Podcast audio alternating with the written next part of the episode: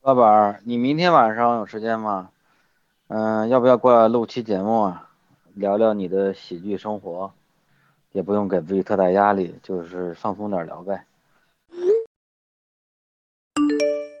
我想再缓缓，因为现在最近就是各种事儿就在一个焦灼的状态，也不知道聊什么，就没整理出来思路。你再缓我一段时间吧，我现在比较烦，就是。嗯，这个事儿比较多。你创业你也明白，我操，就是很多事情，还没有说我能够能整理出来可聊的东西，就我思想每天都在变。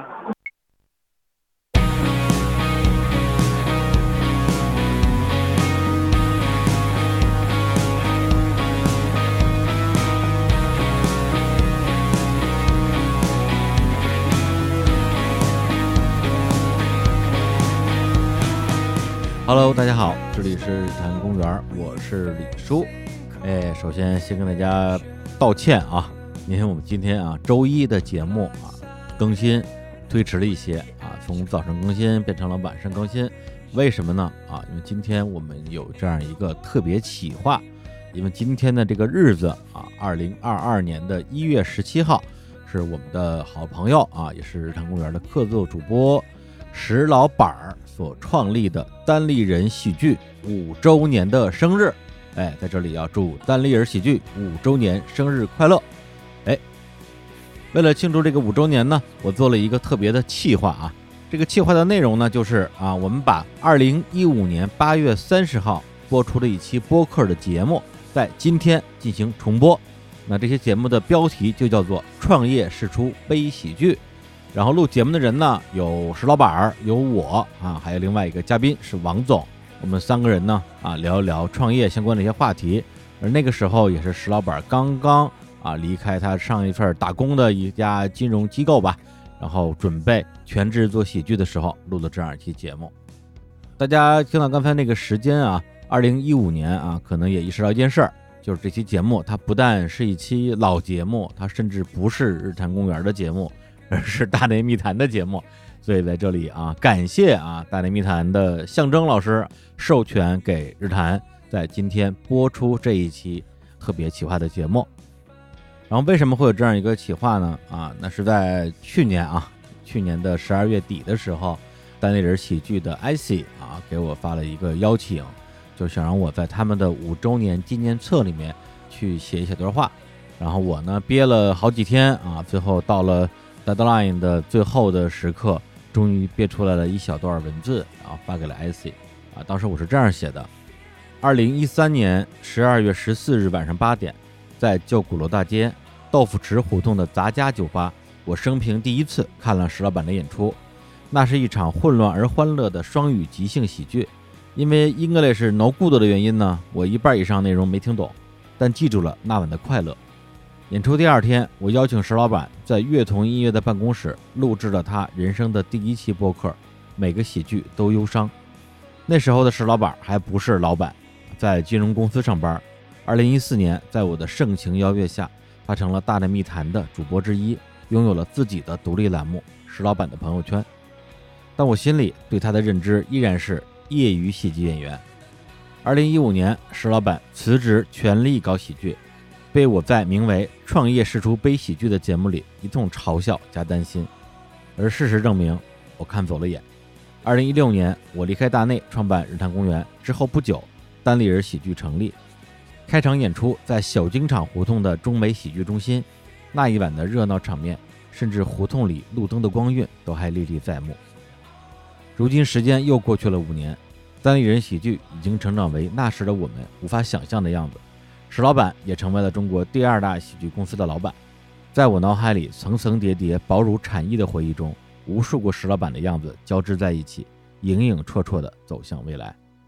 啊，这是我那天 晚上写段话啊，这段话，呃，发给 IC 之后呢，我就久久地陷入到了对于往事的一些回忆，开始去翻一些老照片儿、以前的一些聊天记录。那天晚上呢，就几乎没怎么睡觉。然后第二天，在完全一脸懵的情况之下，来到公司录制了一期名为《二零二一岁末的无聊废话》的节目。那熟悉日常公园的老听友啊，可能知道呃一些过去的历史和故事。我呢跟石老板是二零一一年认识的啊，他那时候刚刚从英国读完研究生，啊，回到北京，准备去一家金融公司上班。然后我问公司的名字叫什么，他说公司还没成立呢啊，这是当时我们的一个老笑话了。他那段时间就很闲，大家天天在一起玩三国杀呀、狼人杀呀、看话剧啊。然后也是那个时候知道了石老板啊，是一个业余的喜剧演员。但是呢，各种阴差阳错之下，我一直没有看过石老板的正经的喜剧表演，只在他的带领下去了一次北京三里屯的老书虫，看了一场脱口秀，就是单口喜剧的一个拼盘儿。那个拼盘可真的是太不好笑了，除了最后压轴的黄西老师啊，确实很好笑之外，其他人简直太不好笑了，导致我产生了一个深深的误解，就是把我带过来看这场演出的石老板是不是？也很不好笑，啊，于是啊，石老板不好笑这个事儿，就在当时的那个大内密谈的节目里边，就成了我们经常说的一个梗，啊，这个梗呢，也成了一个像魔咒一样的东西啊，跟了石老板好几年，所以呢，在二零一五年五月份啊，石老板宣布辞职，要全职搞喜剧的时候，啊，我是非常非常担心的，但是我担心的表达方式呢，就是不停的打击他，给他泼冷水，跟他说你这个事儿弄不成。赶紧去跟领导说，你对社会大意了，还能回去上班吗？啊，这个不是我说的，是小史说的，啊，总之呢，大家对他的这种关心方式就是冷嘲热讽，然后这些冷嘲热讽呢，也体现在了大家即将听到的这期节目里边。我相信这期播出在六年半之前的节目啊，大家今天听起来肯定会有很多不一样的感受啊，比如说啊，会觉得说，哎，这个背景音乐怎么这么吵啊？为什么经常有一个人就不说话了？啊，为什么一笑这个耳机就爆了？这主持人怎么那么讨厌啊？自我意识那么过剩啊，在不停的插话。呃，您说的都对，因为那个时候我刚刚才录了两年的播客，按照今天的标准来看，确实就不太会录节目，而且对于自己不了解的事情，我那时候的状态就是又贫瘠又傲慢。啊，对于自己这个想不开的朋友石老板啊，是担心是真担心。打击是真打击，呃，到什么程度？我印象特别深，就是在那些节目在做后期剪辑的时候，我剪掉了很多石老板关于未来的期待和表达啊，因为我当时感觉他这个话说的有点太鸡血了，又太鸡汤了，而且他一定成功不了，最后呢就会成为他的笑柄，所以我为了保护他，我要把这些笑柄给他剪掉。所以那天晚上睡不着的时候，我就想，哎，有没有可能把这期节目的一个未剪辑版本？找出来啊！我重新剪一遍，让石老板当年那些听上去很可笑的豪言壮语重见天日。于是就有了这期节目的一个企划啊！但是呢，啊，没找着，我找了好长时间，呃，没找着。我甚至还去问了象征，虽然他不太可能有，因为这节目他都没有录啊。然后他果然没有。嗯，后来我想了想，嗯，找不着就找不着吧。啊，因为毕竟留下的东西已经足够让大家去了解石老板在那个时候的一些呃所思所想，而且有一些字句啊，虽然被我特别愚蠢的剪掉了，但是我自己却记得清清楚楚。那就是石老板谈到喜剧这件事情的时候，他提到了一个词儿，叫做 calling，喜剧对他来讲是一种召唤。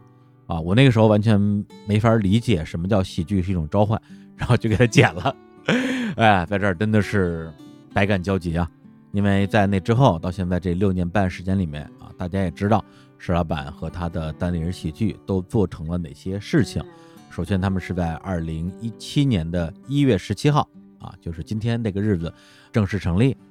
到今天呢，已经是中国最好的喜剧公司之一，并且为中国的脱口秀、单口喜剧行业培养了大量的优秀的喜剧演员，并且在像脱口秀大会。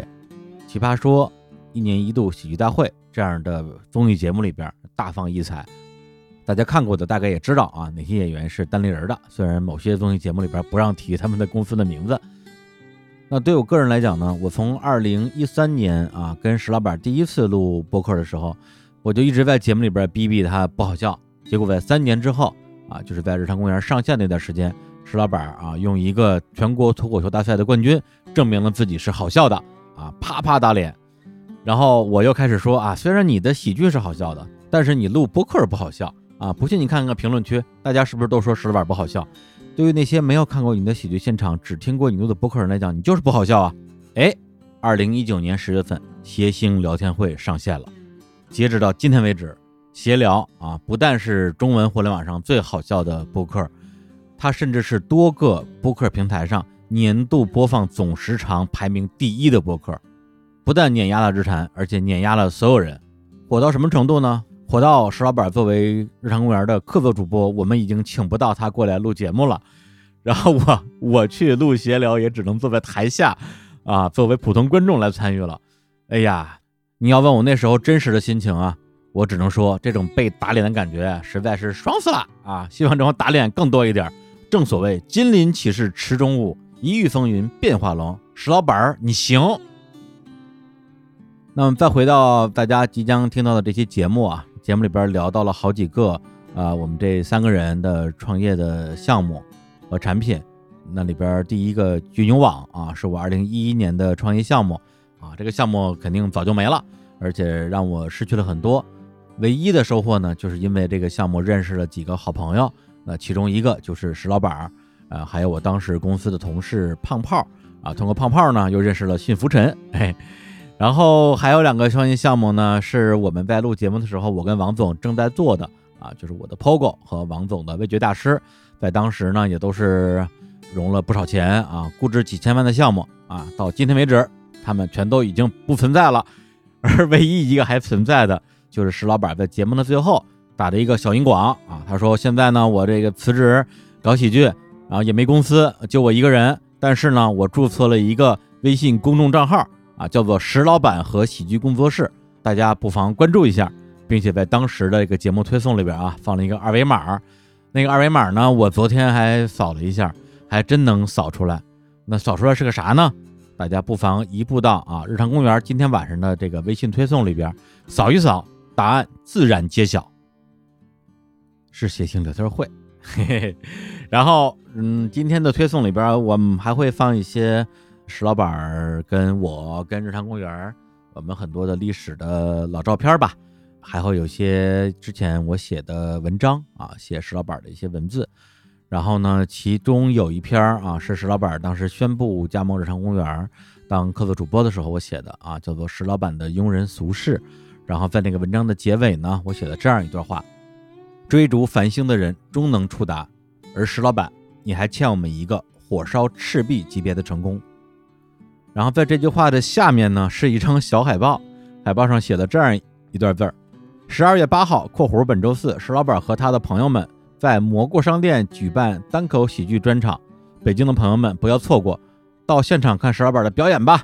然后底下是石老板像一个兔子一样站在街边，然后演出的阵容除了石老板之外，还有 Rock、Harrison、周易、十五号和艾杰西。然后那天我看那张海报的时候，我突然之间脑子里产生一个。特别强烈的情绪就是，这场演出为什么后来我没有去现场看呢？那这场演出的票卖的怎么样呢？也不知道那天晚上的人多不多。突然之间，我好像还在替那个晚上的他去担心，然后就一直在想这件事情。不知不觉，那个晚上天就亮了。所以呢，在这里再一次祝贺我心目中中国最好的喜剧公司——单立人喜剧五周年。生日快乐！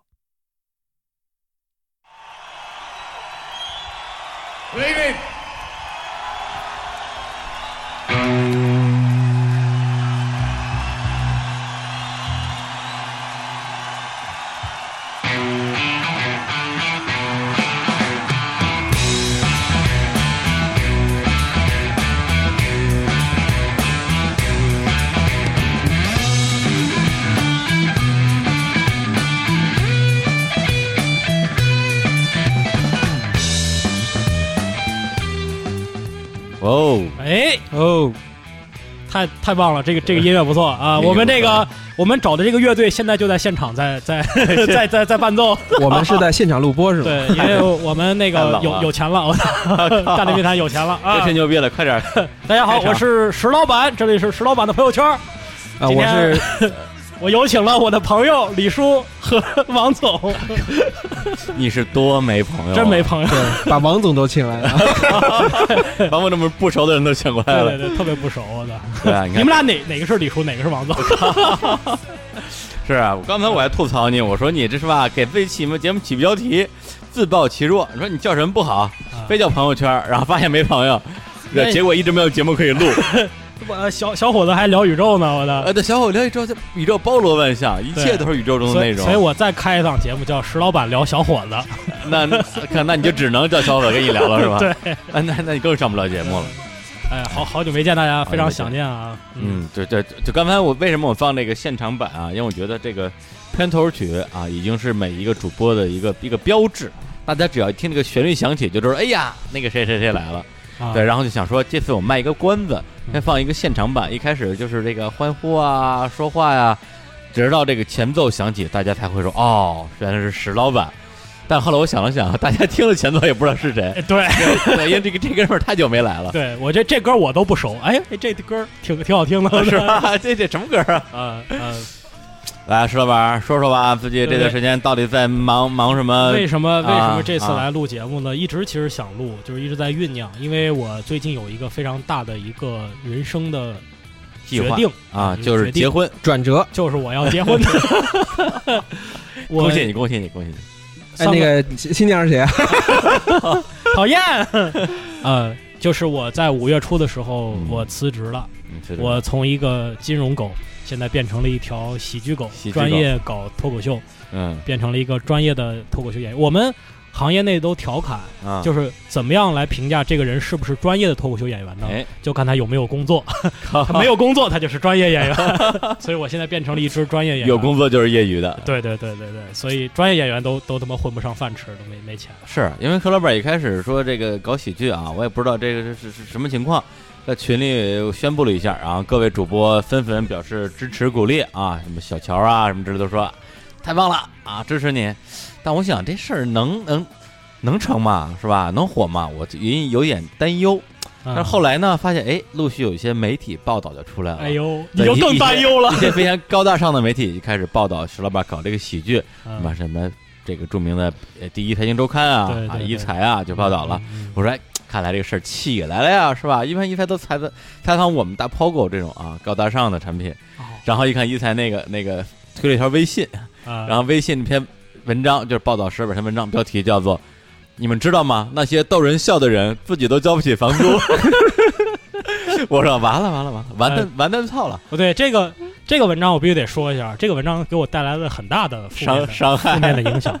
这个文章里提到，就说石老板啊演出，然后他在旁边看，这个记者在旁边看，嗯，说我演出之后呢，收到了一个信封，里边打开呢就两两百块钱，两百块钱，两百块钱，这个事儿对我造成了极大的影响。我今天嗯。严正声明，啊，请我演出根本不用花那么多钱，两百块不要钱都去，两百块真不是给你结演出费，啊。是你的热心观众给你的私人打赏。真是打赏。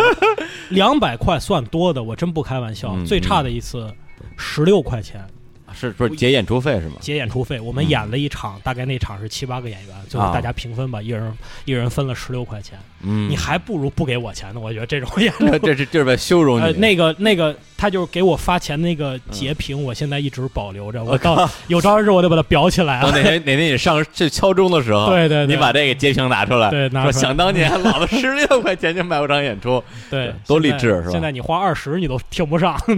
不过也是啊，我发现这个所谓很多成功企业家的这种演讲啊，或者什么也好，是吧？就是你成功了，你说的所有的什么艰苦创业啊，当年我被人看不起啊，大家都觉得哦，这是成功必经的路程。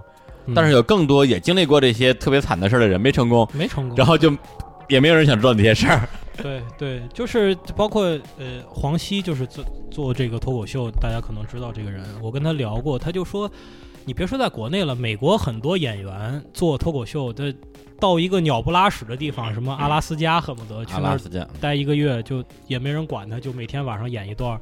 说那些演员可能就没住过酒店，就进了酒店以后都不知道哪个毛巾是干什么用的，就这辈子没住过酒店，就这样的演员很多。大量的我们觉得美国那个演出市场火，也是那些特别特别拔尖儿的人他才能出来。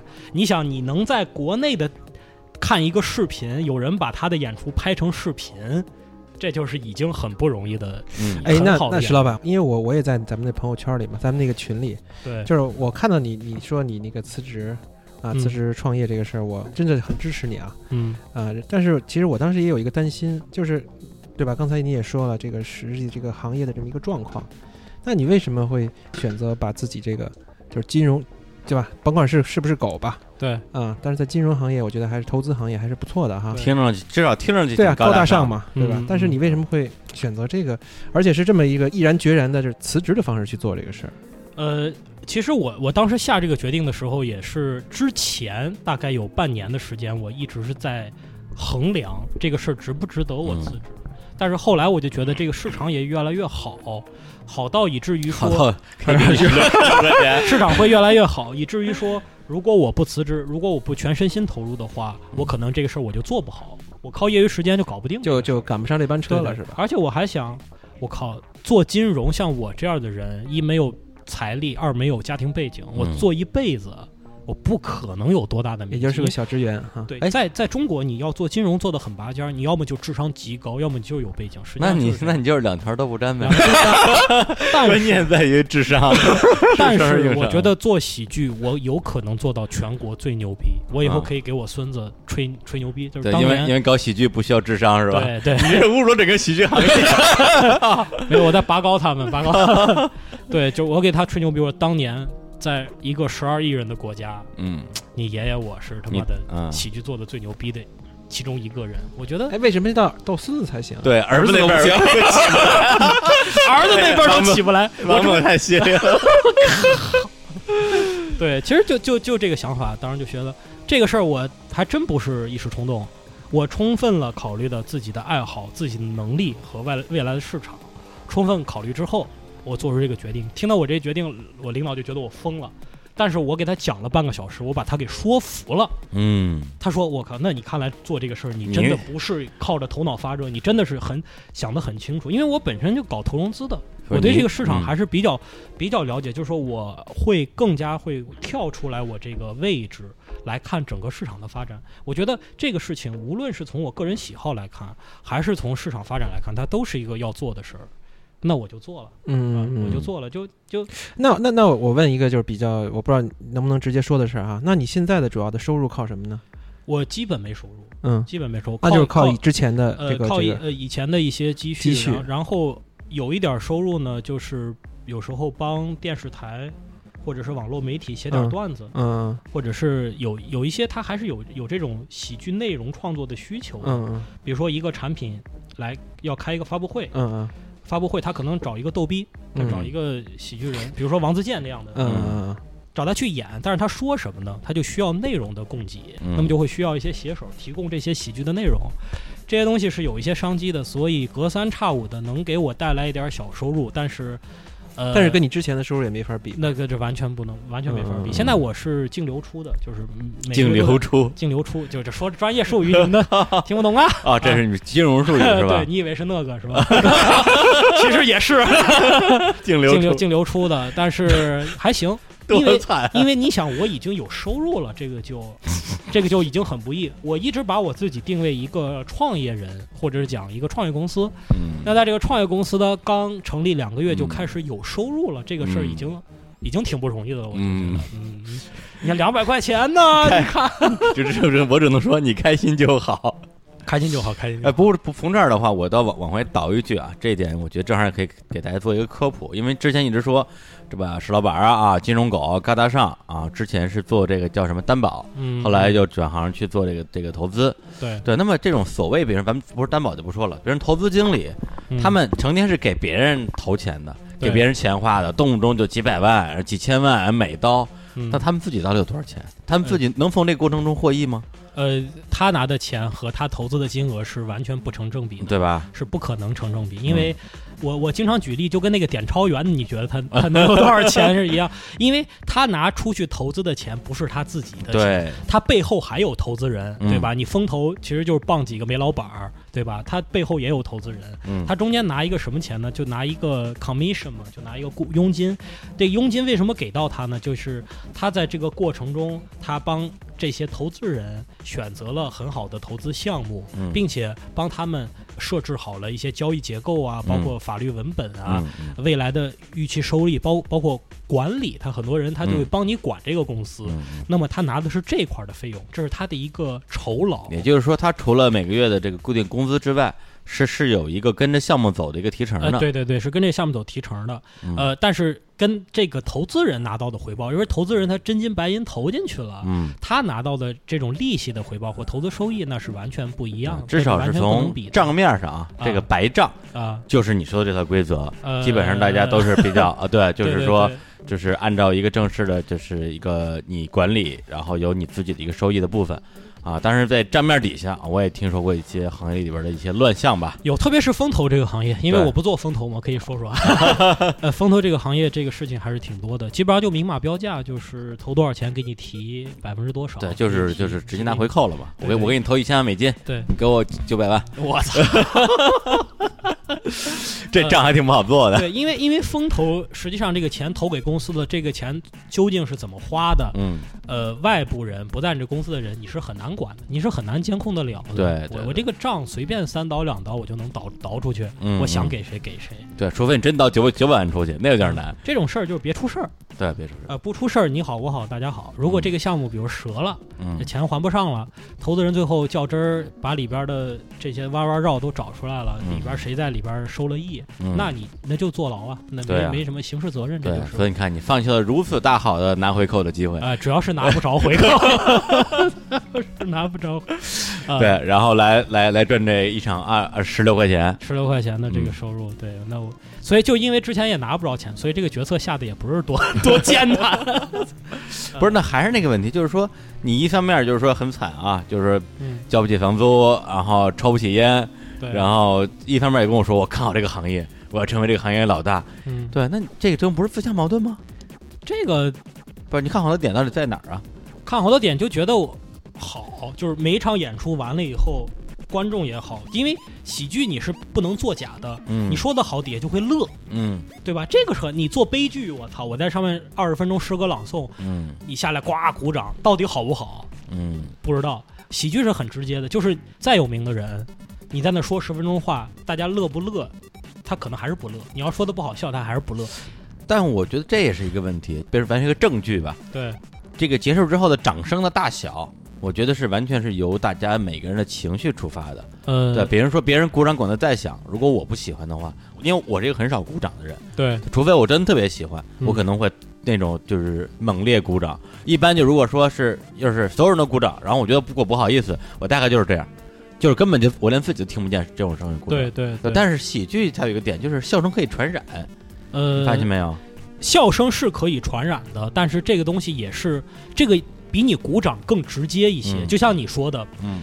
你不想鼓你就不鼓，你想鼓就是说鼓掌这个东西是你演出完了之后嗯。我对你的一个肯定的一个体现。嗯，但是笑声是生理反应，对。你听一个笑话，你笑你当时你就会笑，你是不过大脑的。对对对，有些就是说，比如说李叔，你跟我关系很好，嗯你很想看我的演出笑，但是你可能都不会笑，为什么？你可能不知道笑点在哪我。的确没笑，比如说，我看演出的确我的确没有笑，去你妈的！然后还我还捏把汗说：“哎呀，老板，嗯，然后你说那是以前的事儿了，对，现在很牛很牛逼了。不是我嗯说的不是你的演出，是你请我看的另外一场演出，那场没有你啊，那场没有啊，那就好，那就好啊。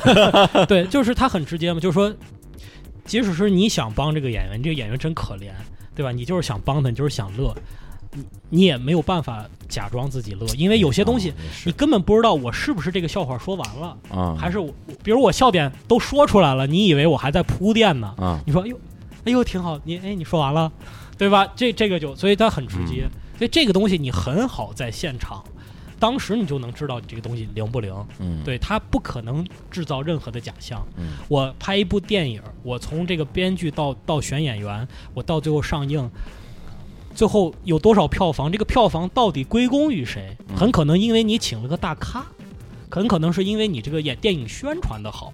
嗯究竟你这某一个个人，你通过自己拍一个电影，在这个电影里参与，你能知道这哪部分票房是因为有你，嗯，这个很难。但是喜剧演员，特别是单口喜剧演员，嗯非常简单。我请十个演员，九个不乐一个乐，那大家谁，大家下一场该请谁，大家非常清楚。嗯嗯，我们衡量有一个标准，就叫做叫做 LPM，就是 laughs per minute，就是每分钟嗯，你能让观众笑多少次，嗯这是有一个衡量标准的。，对，一分钟几次？一分钟几次呢？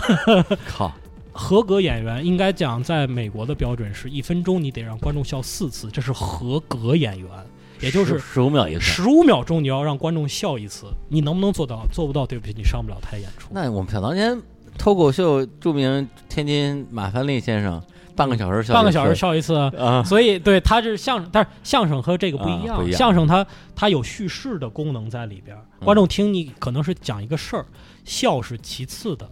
但是脱口秀这个完全不一样，你的说的每一句话，你就是在为笑它是一种另另外的一种，它是一种种另外的形式，艺术它的它的诉求不一样的，它这个艺术达到的最终目的是不一样的。哎当然是，每分钟笑次数这个不是唯一的衡量标准吧，但它大概其能够判断你是不是一个好的脱口秀演员。呃，是这样，我我还有一个问题啊，就是你当时毅然决然的那个走上了你的这个人生不不归路。不归路哈，然后你选择了辞职啊，全职去做你这个喜剧事业哈，对，就是你觉得辞职之前和辞职之后，你在这个喜剧方面的这种，就是喜剧给你的感觉有什么不一样吗？有很大的不一样。嗯呃，辞职之后你会更用心的去考虑这个事情。我辞职之后，把我以前所有的段子重新拿出来打磨了一遍，就是包括看文本，包括仔细去想这个演出技巧。嗯我就发现，我以前自己觉得说的好的段子，有百分之八十是不合格的，嗯就是从这个剧本方面，比如说水词儿太多，嗯比如说笑点设置的不合适，嗯就就会发现，呃，专业和业余真的不一样。你以前觉得能说说的一个好不上班的就是不一样。对，不上班就不一样。我现在每天基本上早上起来做的一件事情，就是把我所有我的段子嗯，一个人在家说一遍，不是默一遍，哦，就是我会自己给自己营造一个舞台的气氛我。操，还会自己给自己当主持主持人说，下面有请石老板，自己说，说完以后自己跑上去，就在我们家卧室，然后拿一个棍状的东西，就假装是麦克风，然后就开始演，每天早上把自己所有的段子演一遍，大概需要四十到四十五分钟，我操，呃，然后录音，然后自己听，听完了以后再再写东西，再再创作这，属于练功啊，这是练功，真的，这个嗯收益，这个东西造你就会觉得我操，以前玩的太业余了。嗯，这来一轮来一遍四十五分钟，你再上台感觉完全不一样。说你还这样快精神分裂了吧？我觉得就每天 就是自己跟人嗨。自己挺嗨的，假装有观众。对，问题你在这说了说了半天，底下没有观众啊？你说说了之后，你不会搞得很颓吗？呃，还行，他关注点不一样，因为啊自己在练的时候可能。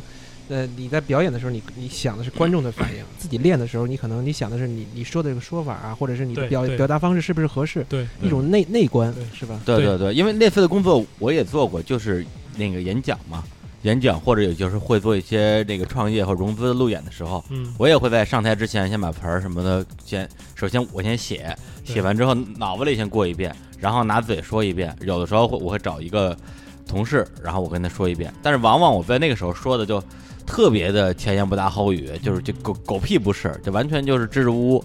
但是上了台之后马上就变身，就嗯。就比我在台下说的可能要好一百倍，就是就真呃真真那么夸张。呃，如果你偶尔做这个事儿，啊。这是可行的；啊！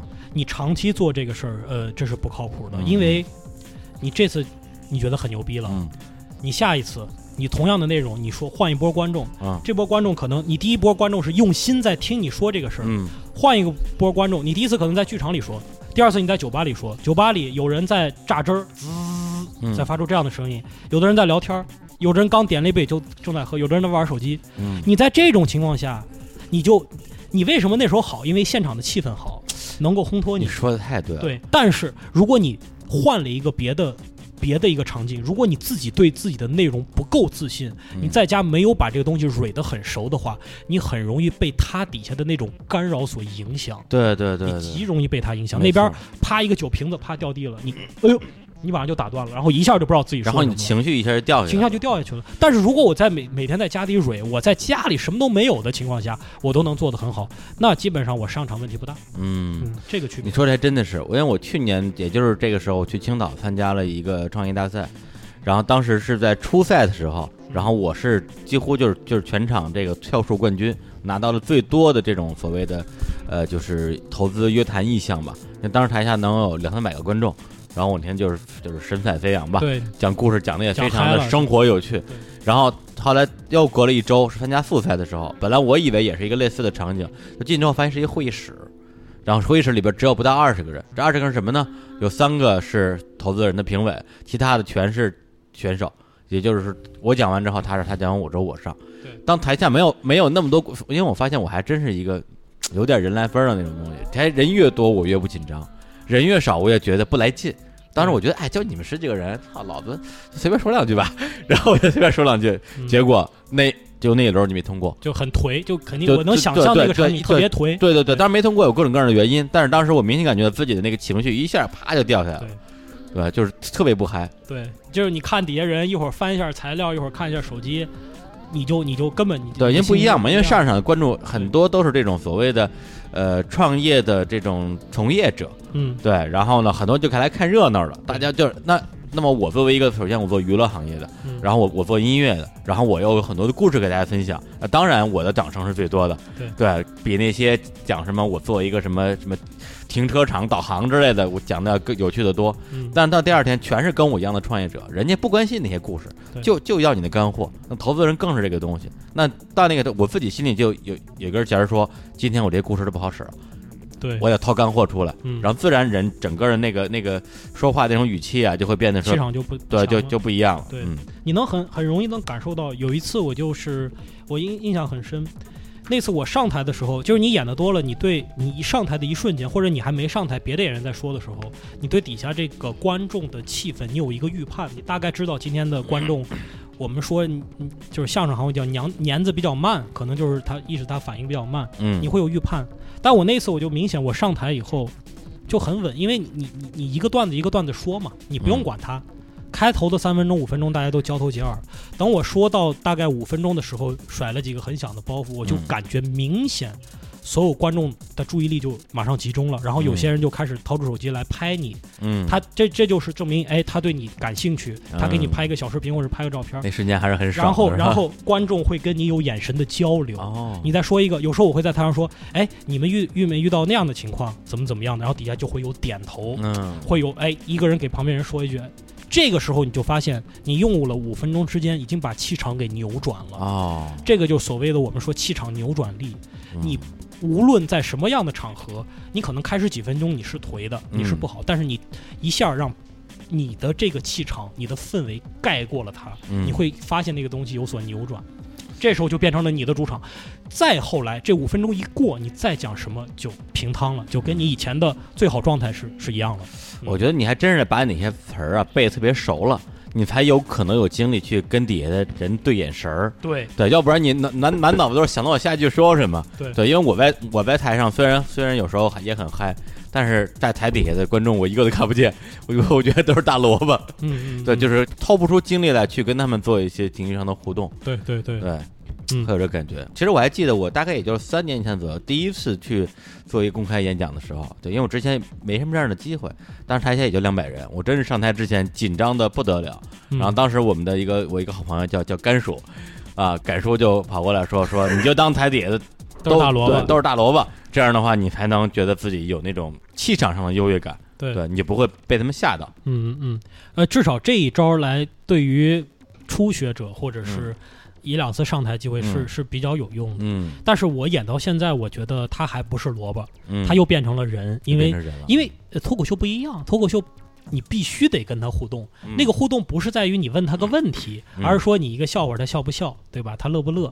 但你你说一个笑话他乐了，就好像一个能量从你又传递给他，从他再传递给你，这时候一个能量的互动，嗯这个是更重要的。那你就得必须得把观众当成活生生的人。有时候我们在大剧场演出，前光一打，底下坐多少人你根本就看不见，第一排的人你都看不见。是啊？但是一开始人就很紧张啊，嗯对吧？很恐惧。你要是在酒吧演的多了，你去那种机场，你就会非常恐惧，你就嗯你，就感觉你在对着一个黑洞说话。对对对，但是呢，你还是要你知道它底下是人，所以你才你东西给进去，它是有反馈的。嗯，它是有反馈，就像你在往湖里边啪扔了个手机，啪一会儿出来撒手机，这感觉撒手机就这就这感想太觉，多啊，对你还是那就是另外一个东西你需要突破的，嗯。就是呃，你不光要把东西说出来，你嗯还是要跟他从从他里边汲取一个什么东西，嗯，有道理哈。对，石老板，我再问你一个问题，嗯。就是你就是你这种全职做喜剧之后，呃，比如说你的这个合作伙伴啊，或者你的这个朋友啊，或者是同行啊，或者是比如说新媒体啊，对你的这种支持有什么变化吗？还是对你的看法？呃，支持各种各种就觉得真就是觉得真可怜呗，还能有啥呀？呃比如会不会更觉得，哎，这个这个这个小伙子还真是很很很专注这个事儿，我们是不是应该是吧？比如会不会比如更加帮你啊，或者是怎么样，会有这种变化吗？还是这种层面的帮不太多，其实我也不太需要那种层面的帮。嗯如果你愿意，你看了我一段视频或者帮我推一下演出，这个东西就就就挺好。但是它嗯更多的不是因为你是一个屌丝辞职而帮你，而是因为你东西确实好。那个东西不是，我是说，比如他会不会认为，嗯，就是你是真心特别愿意去投入这个事儿，而不是说玩票。对对对，有有有些人会后来会跟我说，就是说觉得你跟别人很不一样，你是在很认真的嗯干这个事儿。拿这当一个嗯事业来，对，因为我们一场演出可能有些小规模的，或者就是那种免费的演出，你很能看出来谁是。他不是说他不专业，人家就是业余，人就是玩票，你没法说的。比如说他词儿记不住，他看手机摆在旁边。看一眼手机或者把词儿记手上，这个对于初学来说也很正常对，或者我上演一场，啊。那那那就是业余的嘛。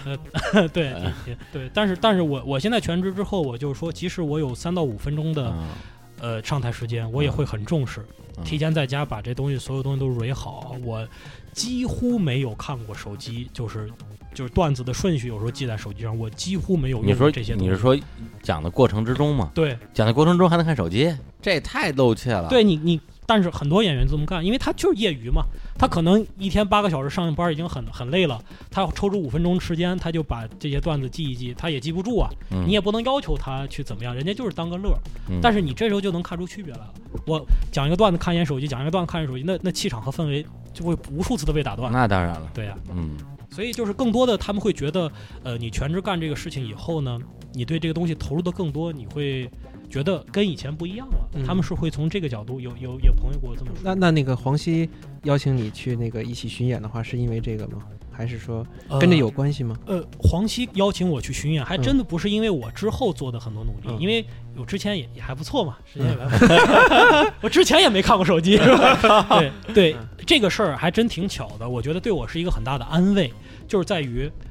不是因为他我才辞职，而是因为我辞职，我主动给他发短信。嗯我以前从来没有联系过他，啊也几乎没有跟他任何私交。啊，我说黄杰老师，我现在辞职了，你愿不愿意？赏口饭吃对，了。不是不是也不是，我就说以后咱们可以多演。然 然后他他就是好，然后他问我几个问题。第二天他就说我下个月要在成都和重庆哦办两场演出，你要不要来演？还是有关系的。那还是有关系哎的。对，对，但是你要不辞职，人家也不能这么不是你要不辞职的话，你就不发个短信。对啊，你也这个不会发这啊，这个其实很对，这个是有关系，但是不是因为我要参加巡演我才辞职，啊不是因为有一个很大的呃对对对，很大的礼物在前面，我觉得不是辞职问问题，人人家也不管你饭吃，啊也不管饭吃，饭还是管的。那演出那演出那两天还是管饭的，就管个饭吃，啊，真是管饭路。路费管吗？呃管也管是吧？住宿呢？也管，也管。还往下问。可以了，你就别别埋汰人家了。但这不能说但是都是跟黄旭老师一样的规格，然后这个哦包括住的酒店都是很好的，而且更重要的是什么呢？嗯更重要的是，像他那种级别的演员，他根本不需要我。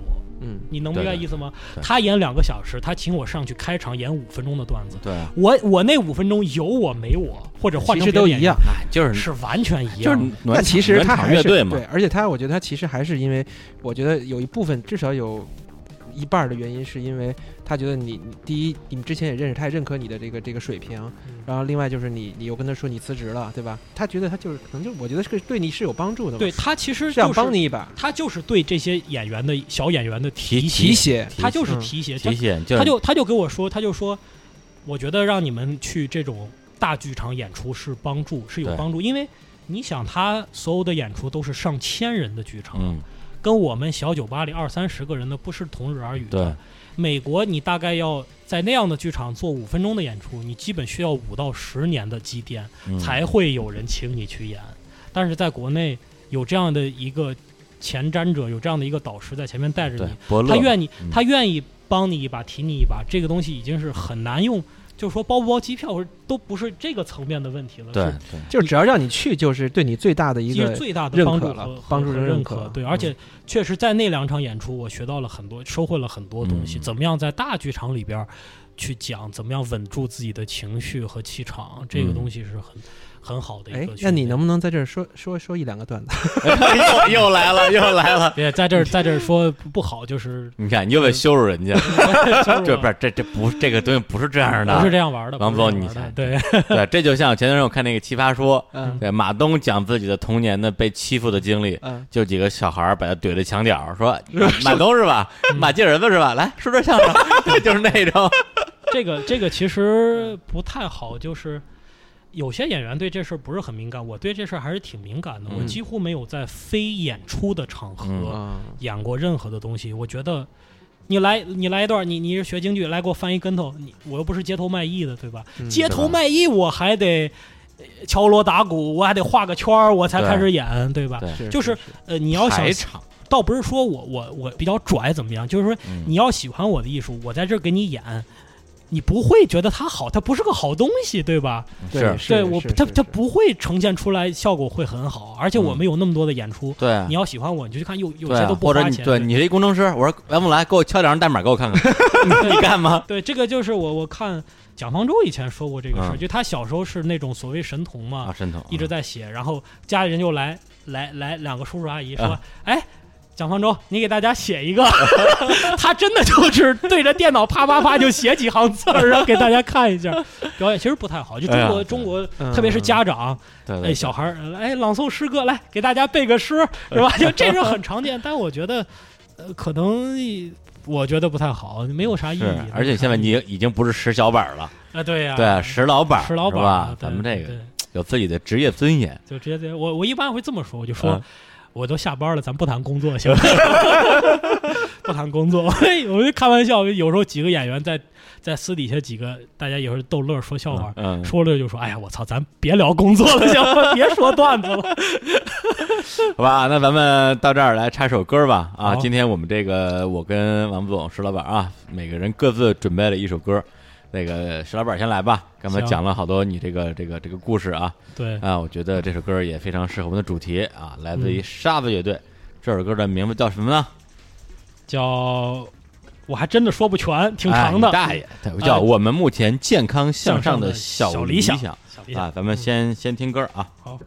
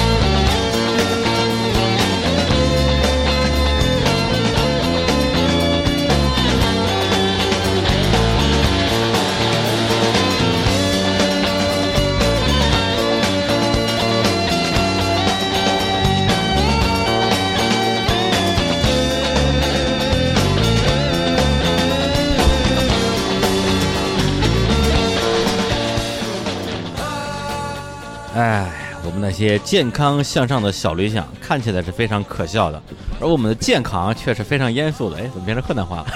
你 这也不，哎呀，我，这首歌你为什么推荐？这个就是一近期在听吧，而且觉得比较符合现在的这个精精神。我觉得我还是健康向上的啊，更主打的是我现在的情绪，百分之八十时间我还是觉得我靠，迎着朝阳再写两个段子吧，就那个。虽然交不起房租，但是交不起交交不起房租这事儿啊，主要我那房太贵了，我是以前没辞职时候租的，现在后悔了。不是，那你你你可以把它分租出去，然后自己住在厕所什么之类的。啊，对，可以，这可以啊，对。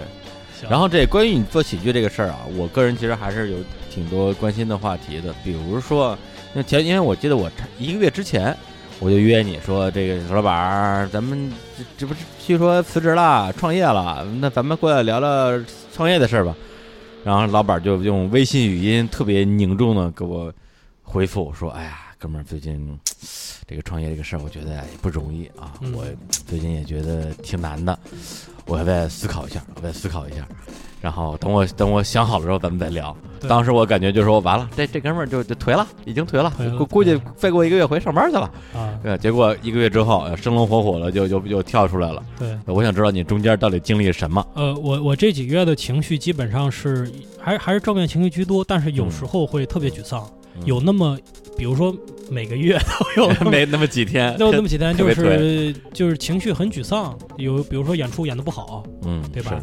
呃，或者是，哎，怎么讲呢？就是财务方面多少会遇到一些问题吧。对，贫贱夫妻百事哀，别贫贱夫妻百事哀，贫贱 loser 也是百事哀。对，连个妻都没有，就更加没有，就更更更 loser。就是我当时就想，我靠，我刚交完房租那时候，我就在想，我现在这些钱，我盘算了一下。在做下一次交房租的时候，交完我就破产。靠！就交完的同时，我基本宣告破产。嗯，如果我到那时候财务下一次交房租什么时候？下一次交房租应该是在十十月份。明天 十月份，十月份。你今天过来给我们吃散伙饭的是吧？哎呦，还管饭呢！哎呀，行，什么饭都行，不管它叫什么。对，呃，这个就是起伏比较多，有时候会真的特别沮丧。呃，但是还行，就是能够搬过来自己的情绪。更大的困难是我，这个还真不是最大的困难，只不过偶尔会让我去想一下。更大的困难在于我每天都在做抉择，我该干什么事儿和我能干什么事儿在之间做抉择。我给你们举个例子，就是说，组织演出和参与演演出之间的这个矛盾。嗯，现在什么现状呢？所有的演出都是演员自己组织的，就很业余嘛。对啊。但是你要找一个专业的人，比如说我找我考乐童给我来弄，或者是找李叔 POGO 给我来弄。嗯，我们 POGO 我们 POGO 不做这个。假设说啊，他们乐童也不做这个。假设说就说，嗯，多没人管。就是就是因为没，我就想说的是这个事儿。首先，现在这个。脱口秀这市场太小，份额太小，以至于外行人根本嗅不到这里边的商机。不是说没有，只不过他嗅不到。这个蛋糕太小，你请不到外外边的人来做，你只能演员自己做。对，演员自己做就什么问题呢？他就会分心啊，对吧？就会把你自己本来能放在创作和表演上的精力移出来一大块，放在演出的运营运营上上，对吧？运营很多人很多人都跟我说说，我们现在有场地，你来办一场，或者我们现在呃有有有什么样的渠道，你你来弄一场。但是我知道。运营一个演出是事无巨细的，很很烦的，对吧？这个李叔也很清楚。从从宣传文案到票务，到怎么样组织演员，到这个场地座位怎么摆，灯光怎么弄，音效怎么弄，非常麻烦，非常就是琐碎。琐碎。基本上我们有几个演员，他主要他一部分精力在自己弄一个演出的场地。嗯。他就给我诉苦说，我弄了这个之后，基本上我半年没写段子了，没有精力。对啊。但这个事儿我能不能干呢？我肯定能干。对。这个事儿。就是说不好听，凭我以前在金融行业的能力，这些事儿不算什么事儿。只不过事儿，说实话，我觉得一般人都能干，一般人都能干。其实没这么难，他就是碎，就是就是就是耗时间，就是耗时间，对吧？整天你盯着那票务系统，我操，今儿卖两张票，明儿卖三十张票，你是得关键问你卖两万张票，我我盯就盯了，卖两张票我也得盯一天，对对，也得盯一天，对，这就就是琐碎，就是烦。所以我一直在这上面的事情，我会做，每天都在做不同的取舍，包括还有很多诱惑，比如说诱惑，呃，对，有诱惑呀，比如说。节目很多节目，包括你现在能看的这些电视台的主流的嗯脱口秀的节目啊，可能嗯都都找过我们，嗯要不要上节目啊？嗯，要不要露露个脸？上啊？干嘛不上？呃，我有自己的考虑。不上节目对那对你你没有什么坏处呢？又能出名，又能赚，又能拿钱，假如说他让我出不了名，这个事儿就没有意义，对吧？假设让他他让我能出名，反倒也不是什么好事。怎么说？如果我特别火，我有一个三分钟的段子，我在电视台讲了，我一下火了。现在所有的电视台都在找我，我没货了，我没嗯。东西，我就这三分钟的好东西。你看很多网红，包括什么那个什么一秒钟变格格呀那种人，包括什么麦克随出一个视频，当时特别牛逼，但之后你还能见到他更好的，包括什么快筷子兄弟，算好一点的吧，拍算好的，拍了一个小苹果，又现在又拍电带大电影，电影啊，他再往下走呢，嗯。他他的位置他已经说，我靠，我现在是拍电影的人了，啊，我现在是网红了，再往下去，他可能就面临瓶颈，他没有好的内容，没有足够的产出来去支持他发展，所以我现在我相对避免来讲。在特别大的公众上面抛头露面，就在于嗯我红不了，那这个事儿对我没意义。我如果红了，我后续没有内容的话等于，说你还是倾向于厚积薄发是吧？对，因为这个应该是这个道理就是这样。嗯，我有十分钟的好东西，我可能只让你看一分钟，你觉得很牛逼。你问我要第二分钟的时候，我再给你一分钟。嗯你问我再要一分钟的时候，我可能又创作出五分钟的好东西，嗯对吧？但至少可以达到一个循环，嗯，对？吧？至少我慢慢慢慢这个事情越我做越好。觉得你这个说的有一定道理啊，对啊，确但实是我并不认同。你不认同我觉得出名要趁早，出名要趁早。我觉得就是先把，如果你有机会红，就先把自己弄红了再说。红了之后，你会有更多的资源来帮助你但是去做内容。但是那个时候，我觉得我自己的承载能力，我禁不住那样的诱惑。嗯一般人都禁不住那样的诱惑。当你所有人都在捧着你，嗯各种媒体、电视都在找你的时候，你自己很难知道，就不知道自个儿姓什么了。嗯你以为你很牛逼了，嗯对吧？我现在能每天早上，每天我花四个小时到五个小时的时间写段子、练段子、磨。我到时候，我操，我自己成立公司，有经纪人，到处揽活儿，可能这样的心情和嗯时间就不允许了。但是我觉得，对我来说，这个东西恰巧是最最宝贵的。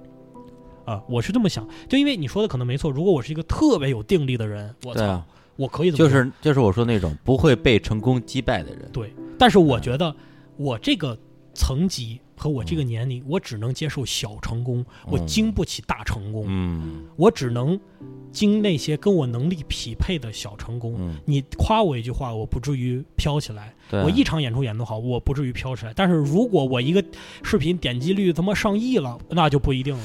对，我觉得这个可能跟，比如咱们跟大家更熟悉的这种演艺行业去比较啊，嗯如果你是一个歌手，你一首歌红了，那对你来讲几乎没什么坏处。啊，对对，那你就去唱下一首歌就好了。对如果你是一个演员，你突然红了，那你就演下一部戏就好了。对。但如果你本身是一个创作歌手，或者你是个导演，你本身你是做内容的，对，那你一首歌红了之后，那么你接下来的创作压力肯定会比较大。对，然后这个时候你到底还有多少精力能够放在创作这个事情上，还是说直接就说，哎，那先先先先赚钱，赚够钱再说。的确也有很多我们比较熟悉的创作歌手，在在一两张专辑之后，这个人几乎就没了。对，就是就是各有各的下落吧。有这这些下落，基本上我们业内人士都是知道的。嗯，对，但你说有多少的因素是跟成功有关系，或或者成功对他们来讲到底起到了正面、负负面的多少作用呢？这个还真的是挺复杂的。就我现在看的这些，我听的少啊，但是我现在知道这些独立音乐人，包括民谣歌手，他最好的专辑还就是前两张，嗯，前两张、前三张到头了。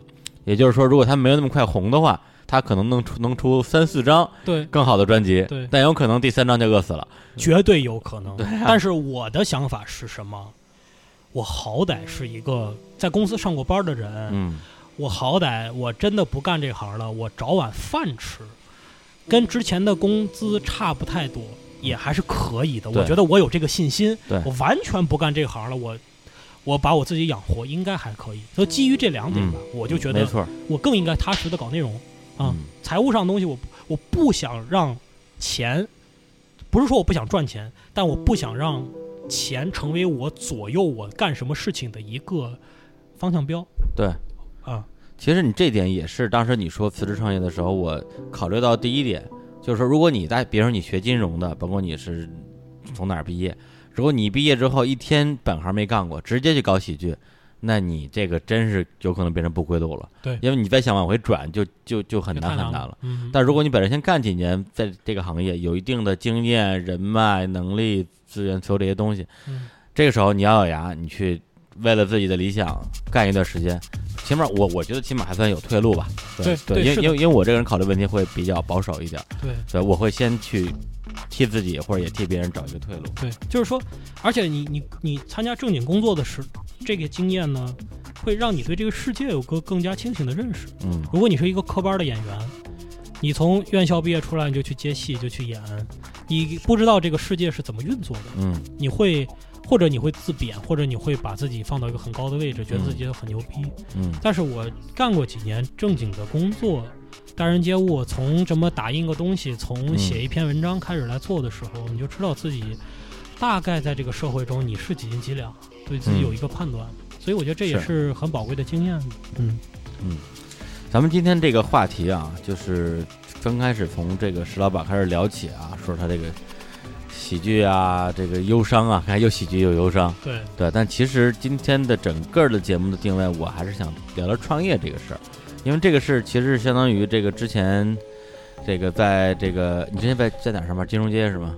呃，不在附近吧？啊，附近对，嗯就是这种呃办公楼、写字楼啊，这是对班儿班儿逼，嗯对，就是看似高大上的这种上班族，然后自己去决定为一个暂时看不到前景，这个就是花钱的钱的一个事业啊，去做这么一个重要的决定。呃，那我觉得其实现在正好这是一个创业潮，好像就特别是九零后什么大各种大学生一毕业说你去上班都觉得挺丢人的，对，不创个业都不好意思跟人打招呼。现在我觉得至少从媒体的角度有点这个意思，然后也是各种牛鬼蛇神层出不穷。我操，看到我们这些保持传统价值观，比如说你做人。你做企业家也好，你做什么也好，你得诚信吧。嗯人家说我们九我们九我们九零后做事没这么认真，你也别太认真了。对，就是这我我我说的话，就你随便听听就完了。就这种人都能出来，而且都能拿到融资，真的是我觉得呃就是妈的群魔乱舞吧。但是回到创业这个事儿来讲的话，我觉得我们三个人，因为现在也都算是一个创业的一个状态，特别是今天为什么叫王总过来？王总是我的朋友圈里边最早最早去做创业这件事儿的，就是说白了就是就单干。那个时候其实也不太讲说创业这个字儿，对，就是那时候叫什么？你说叫个体户就是下呃个体户也不至于啊啊就是那时候没有把创业这个这个概念，这这个词儿就是对对神话。对对，那时候，就就哎就是我但是确实也不是个体户啊就，自不就就是自己干或者开公司，对对对开公司开公司吧，这个开公司对，那时候基本对，因为对对对我因为我跟王总呃大学同学嘛，我们一届的，然后我相当于我我毕业的第二年，零四年，我刚刚我那时候我还在新京报当记者的时候，王总就已经自己开公司了，因为我上大学我跟王总没那么熟，然后呢就只是听说哎有这么个人开公司了，然后我说我操。可以啊，我说上大学没看出来啊，感觉就是傻不拉几一个，哈哈哈。对，上大学就哈哈哈。对他他就因为你当时在我的概念里，实在不像一个说能开公司的一个人，对，因为觉得你好像这个人挺挺单纯的吧，对，然后后来呢，你的公司一直就开起来了，对，一直开到就是我们俩共同的另外一个好朋友也加盟你的公司，跟你做合伙人，零九年差不多，开到零九年一零年吧，还是那个一零年，差不多，对，就是加在一起能有个六、嗯呃五六年的时间，对。那当时你怎么就不是你你上过班吗？我先问一句上过上过上过。啊其实我的工作经历特别特别简单，啊就是上大学的时候，后来当时有有老师介绍啊啊，毕业之前就给一个公司去做那种就兼职也好，还是那啊种实习也好，就帮他们写程序嘛。啊因为我是我是学计算机学的，计算机的啊，对，咱们是在一个学院的，对一个信息工程学院的，对对对，然后就帮他们 帮那些人写程序，然后一个月给好像给两两两千多块钱吧，啊，零啊零零就是零一零二年毕业前嘛。毕业前，对对对，然后后来呢，毕业以后就直接去那公司了，因为当时我，因为我是一个比较那个时候没有什么太多想法的。嗯。啊，就是反正有有工作就上呗。啊。干到一年多的时候呢，就觉得好像没有什么前途，然后呢就想就干嘛呢？后来就在家歇了有大概几个月吧，月。那个时候每天就躺在床上嗯。啊，然后有一只手搭在地上，嗯。然后就那样，就是傻呆呆的等在床上。说白了还是北京孩子，没什么生活压力，对不用交房租，可以可以可以在床上躺几个月。对。躺了大概有几个月，后来也是一个朋友介绍吧，到另一个公司，前后又干了有一年左右，嗯。所以实际上，呃，我在毕业以后大概工作有两年半嗯。啊，在公司里打工。后来我为什么开公司呢？是因为就并不是我蓄意的开公司。那个时候，因为我们做软件嘛，嗯。就很肯定有很多就朋友啊什么的，活儿。对，找你做，做多了以后，很多客户就跟你说想要发票，对，要发票，因为都是那个对公的嘛，呃不是私人，呃因为你要比如说光帮朋友的话，比如几百块钱这种是就活儿没事儿无所谓了。小活儿你要是比如呃上了好几千、上万的那种，你就人家都要发票。嗯。但那发票呢，我当时呢就是有点懒，因为你其实可以去地税局、呃税务局或者找朋友给你开，开完以后给人家。但是我当时我又交个税点呗。再交个税点就完了。但是我觉得那就就就开个公司吧。你你你你比较懒，所以你选择了一个更复杂的事儿，这样说。对，当时其实是想的是，就是当然也有一些私心吧。我觉得就是如果说有公司，这个就所那时候想的比较简单，嗯现在所谓的品牌、嗯是吧？IP 啊对，就有有一个就是能够持续性的东西，因为你如果你拿老拿别的公司的话，别人也老老记不住你，老记得是你的人名嘛。嗯后来就就大概注册了一个最低注册资本的公嗯司，十万块钱。对对，然后当时买那个发票机啊花了两两三千块钱，然后几然后整个开发票才花了才发票才两千多，啊对，然后但是我整个投资大概投了都得十万块钱，是我现在还记得你公司名字呢。对啊对什么什么实地地通，嘛，也不知道他怎么想的。对，这是我爸想的，啊，你爸想的。对然后。呃就慢慢的就是就是事儿赶事儿了吧，然后慢慢就开始有人找你做东西嘛，因为那个时候你咱们是就是做外包开发是吗？对外包开发、做软件、软做呃网站，主要是以网站为主，网站为主而那时候就我一个人，啊啊靠！对，就是一个人，还真你就是就是个体户，对就是还不承认？不不不，个体户还不是个体户是三万块钱注册资本，个体户 发的发的那个牌照是牌照是不一样这样啊？对啊个体户原来不是一种称谓，不是不是是一个就是是到工商注册工商注册的时哦候专门有一个叫做个体户就那卖菜的，叫他叫个体工商户。啊。对，开小餐馆那都是个体户，好吧对？对对后来呢就是这么做，然后反正中间也遇到一些问题吧，嗯。比如说自己比较孤单啊，嗯。对吧？而且一开始注册的时候，刚开始开公司嗯就一个人，你不可能租一个大办公室，办公室啊，对，那所以就租了一个地下室，嗯，然后大概十平米左右，然后不见阳光，嗯，嗯。暗无天日，暗无天日，然后但是我也装了电话了，对，那时候反正就是做的还挺挺挺，感觉还挺挺开心的，而且在那过程中其实也锻炼了一些。就是因为那时候自己也做开发，对吧？也嗯做销售，嗯，因为你那时候你一旦说你辞职，你自己做之后，那你肯定就不光是说光自己做这自己手头这件事儿的事儿对你做销售这个事儿也当时也让我特别震惊，对啊因为我觉得你也不像做销售的，我确实不在做销销售的，我因为一开始我跟别人说话都不是特别嗯就是 自然，嗯啊，比较紧张。然后后来呢，就是是当时是看书啊，还是呃，反正给自己很多这种就是正向的激励啊，灌鸡汤，灌鸡汤，对，灌鸡汤，每天迎迎迎着朝阳说对今今天再卖几个单，然后就进钻入了地下室，对，然后等出来的时候已经天黑了，对，就这样。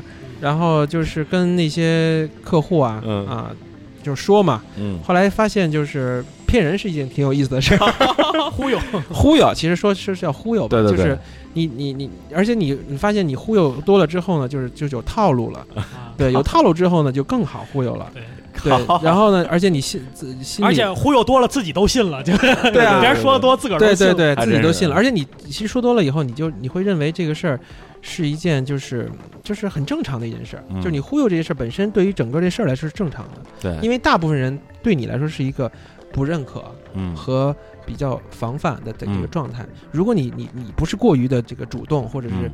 可能过激一点的去表述你的嗯。意思的话，那你那就这事儿就更不可能成了。嗯，对，所以我觉得忽悠你忽悠不不不触犯你的道德底底线吗？啊、我忽悠是在一定范围内嘛，我也啊不能说我忽悠一个完全跟我做的东西完全不一样的事儿。啊，对吧我拿了钱之后跑了，呃，对，这个我都不会做。啊对，但是呢，就是会对对会把我做的东西说的会，比如说会说对你们有什么样的好处啊啊，啊，会会讲的更嗯更好一些。然后那个时候，反正都是为了仨瓜俩枣吧，嗯对，也反正挣的也不多，但嗯是就是挺开心的，然后也觉得自己做了一些锻炼。嗯。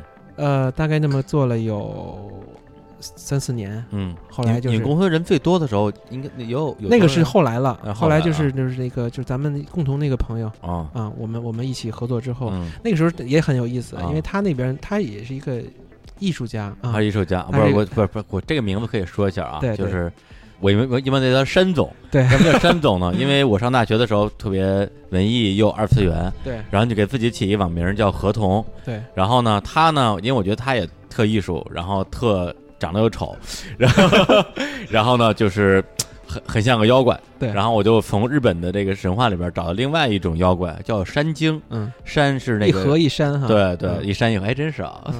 山就是那个山的那个山，对鲸是鲸鱼的鲸，对是一种在山里边儿在山里边儿这个生存的鲸鱼。嗯对，其实我觉得河童跟山鲸当时是我的两个意向，觉得就是不合时宜的人，嗯你出现在了不应该出现的地方。因为我我我们俩大学的时候也是非常好的朋友，然后工作之后基本上保持每天打一个电话，每周见一次面儿的一个一个频率，保持了十年左右。你就知道有多熟了。对然后呢，那时候那个山总啊，就是王总的合伙人。对啊，那个时候呢，他呢是一开始好像是在一个物流公司吧，嗯，然后是在德福还是反正他跟德福有关系，德福是巧克力巧克力嘛，啊，对对，反正德福可能是他们的客户吧。，对，可能是他们客户，反正这具体他是哪个公司我是不知道正老有呃哎敦豪好像是，啊，对对对对，对老有，德福池。对对老德福吃。后来呢，有我那个时候我有时候也去他家玩嘛，嗯然后呢，就是有一次跟他聊起来，因为那时候他好像也辞职了，嗯辞职之后呢，我这边自己干的也挺孤单的，你知道吧？他他那时候状态，其实我觉得跟石老板现在状态一样。他啊当时辞职想搞音乐，啊，对对，对他当时辞职想搞音乐，然后就是每天去后海看夕阳，对对对，动 不动给我打电话说。过来哥，给我看看夕阳吧。嗯，对，或者是晚上半半夜两点钟，因为那时候我就住在宝宝钞胡同，对半夜两点钟给我打电话说下来跟我在那个后海边上转转吧。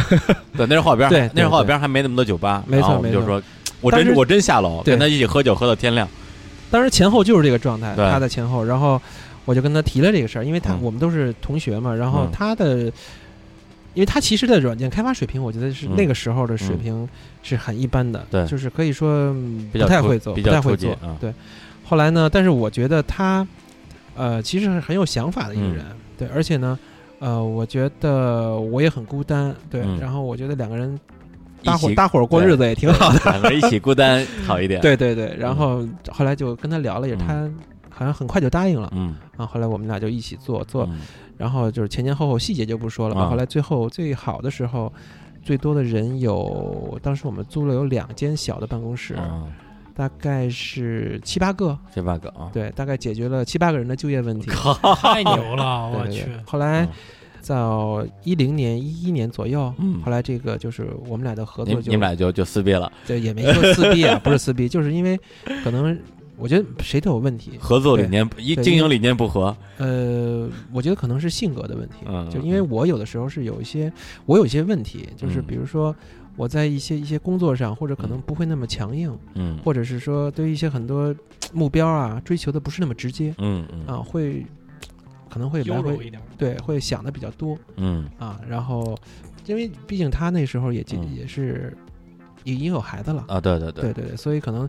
这方面的压力就会大一些，对对他肯定说这个事儿，我们既然做就要有结果，嗯不像是刚才我们刚合伙那阵儿，嗯对吧？他还是处于一种一种缥缈的一种追求艺术的状态，对对吧？现在他肯定对于生活方面是有一些一些一些压力的，对，嗯对所以我觉得这是很正常的。然后你那时候还在追求艺术，对我那时候 分开之后呢，我后来又工作了，啊，对，又去工作了一段时间，哦，对对，想起来了，等于说你又从一个怎么叫创业状态回归到了一个对对对一打工的状态，对对对，因为刚才听过我讲这些东西，其实可以看出来是说，我对于创业这件事儿其实没有一个特别大的蓄谋。啊，啊，就是没有说我没觉得说我我打我创业就不能再打工了，对对对。当老板之后也不能再给别人他妈的这个，或者说我可能之前也没有特别特别明确的说我一定要干出一番什么样的事业嗯。啊，只是说可能随遇而安的这种状态多一些。嗯啊后来打工打工，现在啊中间又换了两个工作嗯。啊，直到现在在一家公司嗯，啊，也算呃就是移动互联网创业。移动互联网创业吧啊，也是互联网加，对，因为我们是响应了那个李克强总理的 号召，那个那口泡沫是吧？对对对对 那对个泡沫嗯，我们做的是这个音乐对啊加互联网，你对，们做的我们做是美食美食加互联网。对对，我们做的是味觉大师，大家可以去尝试一下。嗯就是如果对一些对美食、对品质生活有要求的人，嗯，对里面会受益匪浅。嗯它是一个比较相对很高端的一个对比较高端的美食文章，包括餐厅的推荐之类的。对，因为你产品刚刚刚上线之前跟我聊过，那时候你跟我说是你想做的一个不是面对普通的吃饭的人的一个产品，是面对厨师的一个产品。呃，我不知道后来这个有没有是这样，我们可能就是这样的，我们其实面向的是相对来说对美食有要求的人。啊？对，那么你说厨师也算。啊，等于说你们是一个什么升级版的大众点评是那那概念吗？呃，我们可以叫，如果说跟大众点评比的话，可以有点类似于小众点评。小众点评嗯，对哦对对对，就是小众的美食行业的一个一个点评啊。经常我看你们跟大董好像对对对，就是大董嗯烤鸭店那个大董不是，大董随便吃吗？呃，不能随便吃。你大爷！不是你还不如人家做物流的呢，我这还有德芙呢。还能吃个德芙。对，但是就是他们，他们就是因为我在这个公司大概也在做了有快两年的时间了，嗯，呃，然后从他们在在你去这公司之前，你们干嘛呢？呃，在这个公司之前，我在在 POGO，我靠！好吧，我们聊个 POGO 吧，好吧？哎呀，看这个话题过得多好。哎呀，对，不这个王王总是 POGO 和我做过的另外一个 app，啊、叫这个这个刀阔俱乐影院对对的这个第一任产品经理。对对对对我们前期的所有的工工作都是他做的啊。然后跟王峰虽然合作时间不是很长啊，半年左右。后来你就对，后来你就去那个味觉大师了嘛，对对对但是非常的愉快，对，没有撕逼，对，没有 特特别难得，我觉得。对，我觉得就就是这个好朋友一起创业这个事儿啊，真的是非常的敏感。对，一旦这个这个，没错，是这样，就是尤其是这种朋友关系对啊、有就是因为有的时候一涉及到这个跟公司、跟这个运作、跟这个嗯经营有关的时候，或者就是很多朋友的这个这个这个事情，其实是挺不好处的。是不好的，是对对对是是，那咱们这个硬广时间差不多了啊。这个刚才王总也说了一下，他这个十，这还真十年前了，嗯，十年前的这个创业经历。那我们现在再来这个进一首歌，王总也推荐了一首歌，这名字也很逗逼啊，叫《两个科学家在吃面》啊，然后来自于马飞。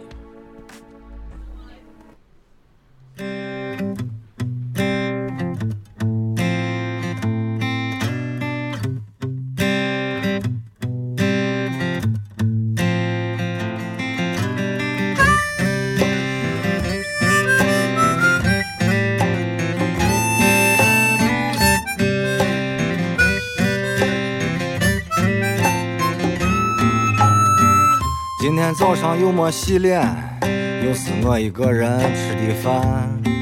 碰见熟人打了个招呼，我进了家牛肉面。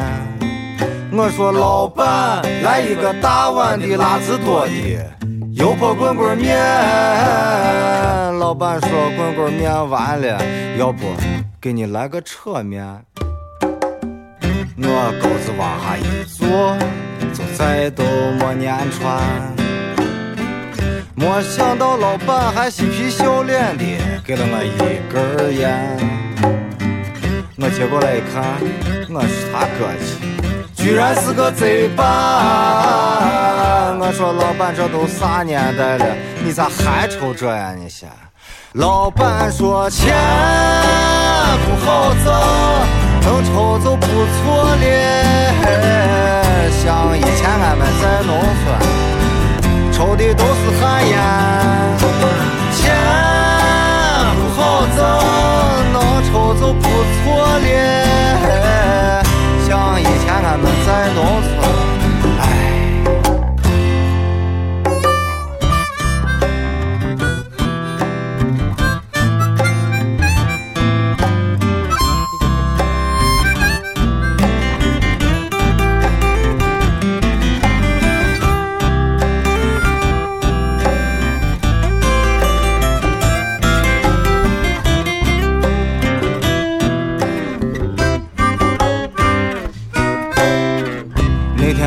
天早上我吃完了面，感觉肚子有些馋。夹了一卷报纸，我就赶紧往毛子窜。到了毛子一看，臭气熏天，脏的是没地方站。最后我也没管裤子往下一抹，就说了一声收摊。哎呀妈，这这歌词儿太脏了，这什么玩意儿、啊？极有画面感啊！对啊，跑着这个，他他这是什么话？陕西陕西话是吧？对，这上这个上厕所上厕所，这厕特别脏，脏的没地儿站，然后就裤子往下一抹，说了一声舒坦。我这这这是个什么歌啊？王啊，总，我觉得这首歌是我呃，是我偶尔听到的一首歌，嗯，然后我就喜欢上了，因为我觉得这首歌，来听听听这句，来来来来，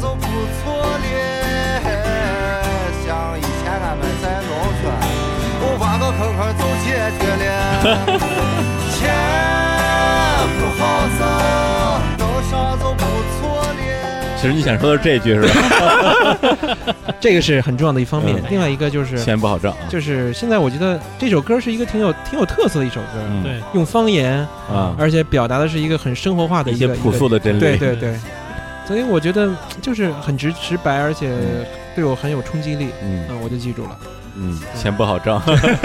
我现在最应该说这句话，对，好挣。哎呀，不你说这，我再想起另外一首歌，就是那个，呃，我们也是共同的一个一个一个一个朋友，呃，小付你认识吧？对，小付儿。然后他那时候在开了一酒吧，然后呢，他也有他自己也会有些这个弹唱的表演。然后呢，我们那时候每次我一去，他就唱万晓利的《下岗了》。嗯，反正他每次唱完这歌，过不了多长时间，我就会换工作。而且换工作之间，我经常也也说，哎呀，好累啊，来先休休息半年吧。然后就是最后小佛说，你你要以后你再来，我不唱这首歌了，一唱你就下岗。哎，然后那个刚才王总跟石老板啊都聊了自己的这个第一次创业啊，那么这个李叔啊也回忆一下峥嵘岁月，对？因为想当年的确不容易，对，对，而且我这第一次创业呢，跟王总跟这个石老板也多多少少有一些交集，对，因为我第一次创业，操，就我我都忘了哪年了，是一零还是一一还是呃，一一年说那个巨牛巨牛网啊？巨牛网是11一年年，11因为我一一年回国，我你回国啊？一回国因为因为我们是一零年分的嘛。啊，对，为什么这么说呢？因为就是这个王总的前合伙人啊，就是山总，一一零年跟他分手之后，分手之后，他就找了一个新的项目，对，就是跟我一起合伙，然后做了一个网站叫巨牛网。对，这个网站之前在节目里边我也可能简单介绍过，其实就是一个戏剧圈的 POGO，对。他做的是中国的戏剧人群综合服务平台，哎呦，然后提供戏剧演出查询、票务、社交的哎呀，对一揽子服务功能，对，然后其实非常非常像，只不过就是当时做这个项目，其实呃整个的一个项目的发起不是我，是那个山总发起的，当时那个石老板更熟悉的名字叫老郑啊，啊，对，对对老郑。然后呢，这个因为他自己我觉得也算一个半吊子戏剧爱好者吧，他可能是机缘巧合演了一个话剧，在话剧里演一个流浪歌手。当时好像是戏小堂出了一个戏，叫什么什么什么小红，什么小小丽，就是反正就是戏小戏小堂的一个戏吧。然后呢，就是演的是学校里边小混混打架啊，什么拍婆子那那点事儿，挺无聊的。但是他就由此就就入了魔了，说正好他跟你分手之后，手上还有点钱，说哎这钱往哪儿花呢？干脆我我来创个业吧，然后就就跑过来拉我入伙。啊，那个时候其实他拉拉我入伙的时候，刚开始我是拒绝的，我觉得这事儿不靠谱。对，因为那时候互联网创业，那时候还算比较早的阶段，对，就不像现在好像就就阿猫阿狗都创业了。然后那个时候呢，他跟我谈的时候，我觉得你这东西，呃，那时候也没有这么多专业术语啊，觉得说你这这个市场呃市场规模呀、什么之类的不太懂。我觉得你这事儿就是做得起来嘛，就是你有 你有多少钱啊，对吧？就是你的花钱能花多长时间啊？他说啊，我我有多少钱，然后接下来这个呃还会有些钱进来什么的。我说那也还行，那还在犹豫。对，但是后来特别巧的就是我们俩当时是开车去天津，对，我们俩一起去天津看望一个我们上大学时候最好的一个朋友，也好几年没见了。结果我们是路过路过那个那个廊坊的时候，然后说，哎呀，廊坊咱咱没待过，咱在廊坊住一宿吧。结果就在廊坊待了一个晚上，就那天晚上我们俩遇到了大雾，就我们俩出去吃饭，吃完饭在回宾馆的路上，也就我估计也就三公里吧，我们俩开了我估计能有一个多小时，就就就就真的是雾大到连路灯什么的全看不见。然后我就弄地图导航，因为地图里边能看见路，完全是用我的地图导航。然后他开车找到找到路，回到回到宾馆。当时我就感觉说，哎，飞跃迷雾，对，是不是这个啊？预示着啊，我们两个同心协力，呃，未来能够杀出一条血路了。我觉得我还他妈还是太文艺了，这么牵强，这么牵强，想就是想太多了。对，然后就就从天津回来，从天津回来之后，我就说那就一起干吧。嗯，然后从就就差不多一零年底，对，然后我们开始启动这个项目，然后他做开发，我我我负责做开发之外的所有事儿啊，运营啊，找用户啊什么的。石老板就是我找来的用户，种子用户，种子用户 也是也是唯一的一批用户，啊估计也真不容易。就直到今天为止，我们当时种子用户的 Q QQ 群还比较活跃，还比较活跃，但是经常转个戏戏票什么的。转转个票什么的，但是我们那个那个网站早就已经没有了。我觉得巨牛项目第一呢是说它的，我觉得受众还是少一些，嗯这可能是一个从大环境上的一个一个因素吧。嗯就是你比如说像咱们很呃，你挑咱们周边的人里，嗯可能不能以你你为这种、嗯这种取样啊。比如正常的这种人里，有多少人去是去看戏戏剧或者话剧的呢？嗯对吧？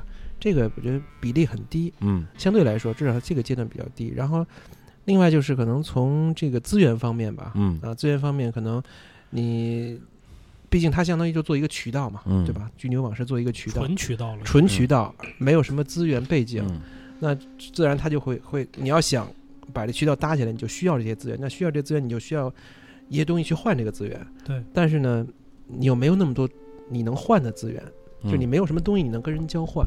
对，啊，我觉得可，我觉得可能是这两个原因。嗯。那作为我们这个当年的这个种子用户，嗯，石老板，你你觉得戏剧行业有可能出现这样的这么一个垂直的平台吗？你别说三年前、五年前，现在都很难。现在中国的戏剧市场，就北京这块儿吧，据我所了解，你就这个戏演一轮儿，嗯就是第一轮演戏能做到保本儿就很不容易。嗯，基本上所有的戏第一轮是不赚钱的，你只有靠二轮和外地，嗯就是二轮演，或者是这个到到别的地方去演，那这两个东西嗯能够才能赚点钱。因为一个朋友现在是在一个呃这种戏剧就是做做做宣发出品的这个公司，他就给我说了一个真相。嗯觉得戏剧本身，呃，当然受众少，一直是这样，一直是，而且是它它的复制成本很高，就是它的，我演一场花一百万，可能演第二场还得花这么多钱，嗯就是它不会因为我它不大规是模它不是一个音像制品它，不是一个音像视频，它不会因为大规模的复制和传播来降低它的编辑成本，嗯，所以这两个因素导致它这个市场不会特别大。嗯，那么这个市场都不大的情况下，你的边缘、你的衍生行业怎么能好？对对，它它好不了。对，对而且你又是纯渠道，比如说你自己做戏剧出品，嗯或者做你引一些国外的剧，买一些剧本过来，或者是引一些国外的剧团，那不一样。你现在是纯渠道，大家对你的粘性是极低的。对，因为当时其实我觉得俊牛想做的一个事儿就是叫做平台嘛，对但是做一个平台的话，我们真是有点太以小博大了。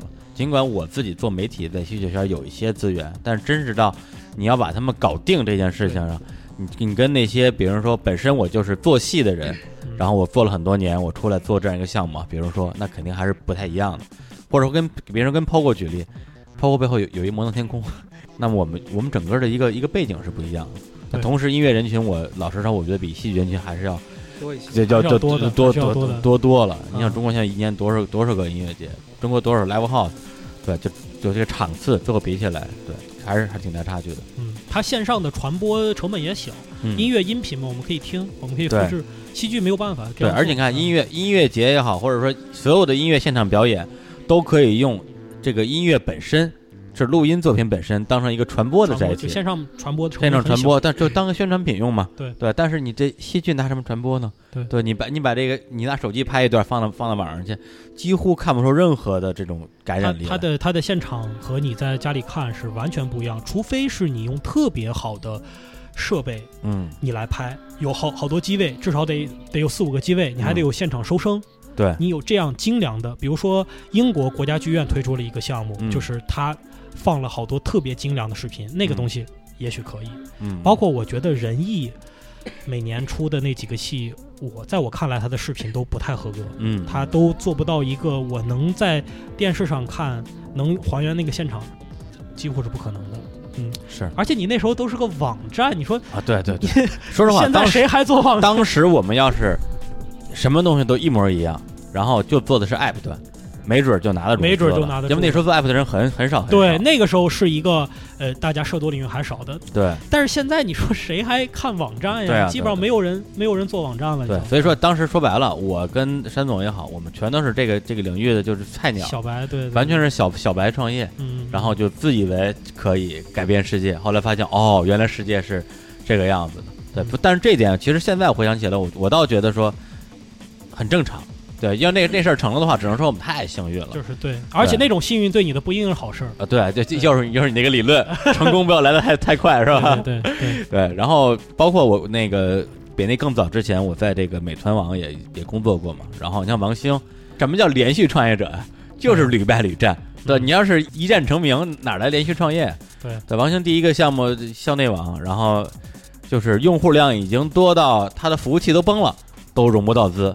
然后跟红杉啊各种创业公司聊聊到最后，红杉说比较了一下，我觉得我还是更倾向于另外一个产品叫占座网，然后就投了占座网。占座也也没了，早早就没了，啊。就是在校内跟占座里边选了选了占座，嗯。然后校内最后就属于反正圈里都这么说吧，就是贱卖给了千象的那个呃陈一舟，啊就后来后来变成人人网嘛，人人网现在还健在吗？这个呃还健在还健在，对人人网最近的主要还是做游戏吧，啊，对 OK 然后后来发现互联网什么最赚钱，还是他妈做游戏啊对最赚对钱。对但是财报也很难看。啊然后他在这等于就是这个是败在融资上，他下一个创业呢做了一个叫海内网的，他想复制校内网的成功，他想做白领社交，结果就是有点像 LinkedIn 的那个啊没有没有，开心网。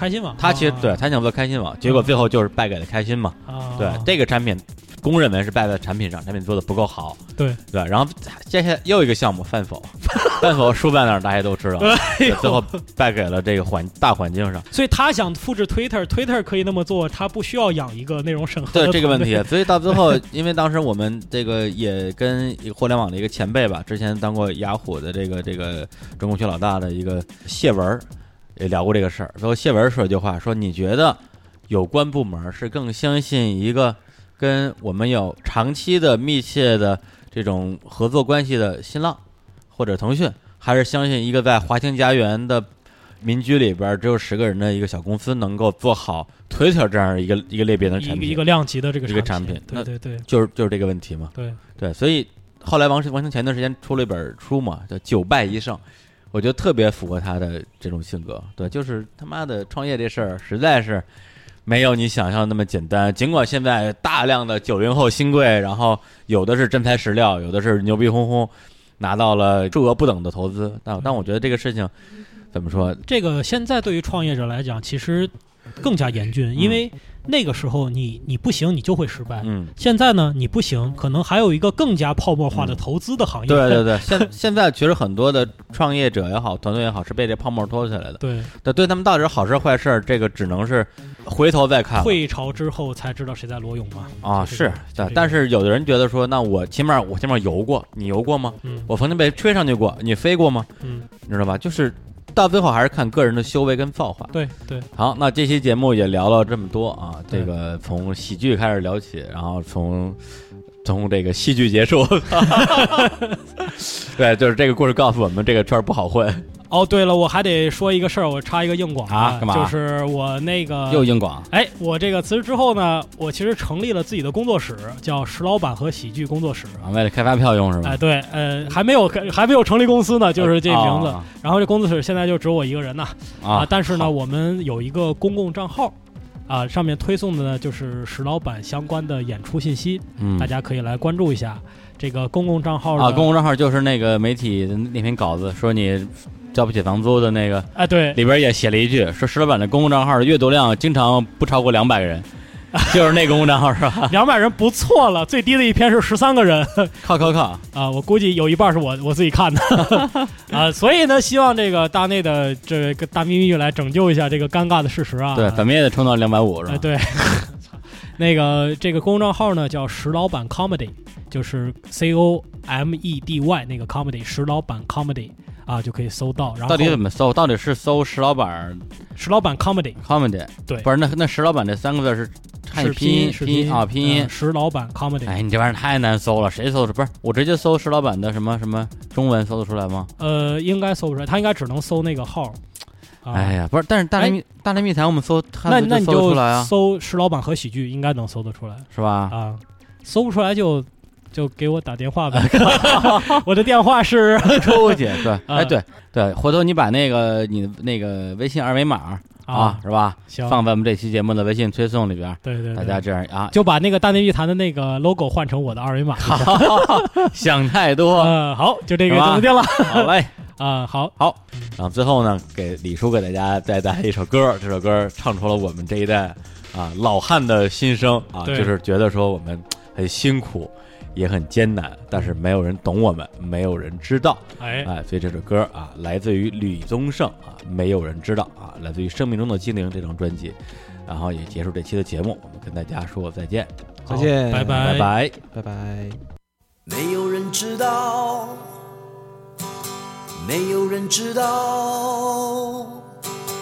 我的心，我的心。没有人知道，没有人知道我的心，我的心。我是不是要注定孤独，去面对以后漫长的路，陪伴痛苦，寂寞无助。我多么希望回到最初，走我自己该走的路，迎向未来，不怕输。在爱情中痛苦，爱情中痛苦，在名利中追逐，名利中追逐，怎样才能面对存在内心的冲突？是不是让步？是让步。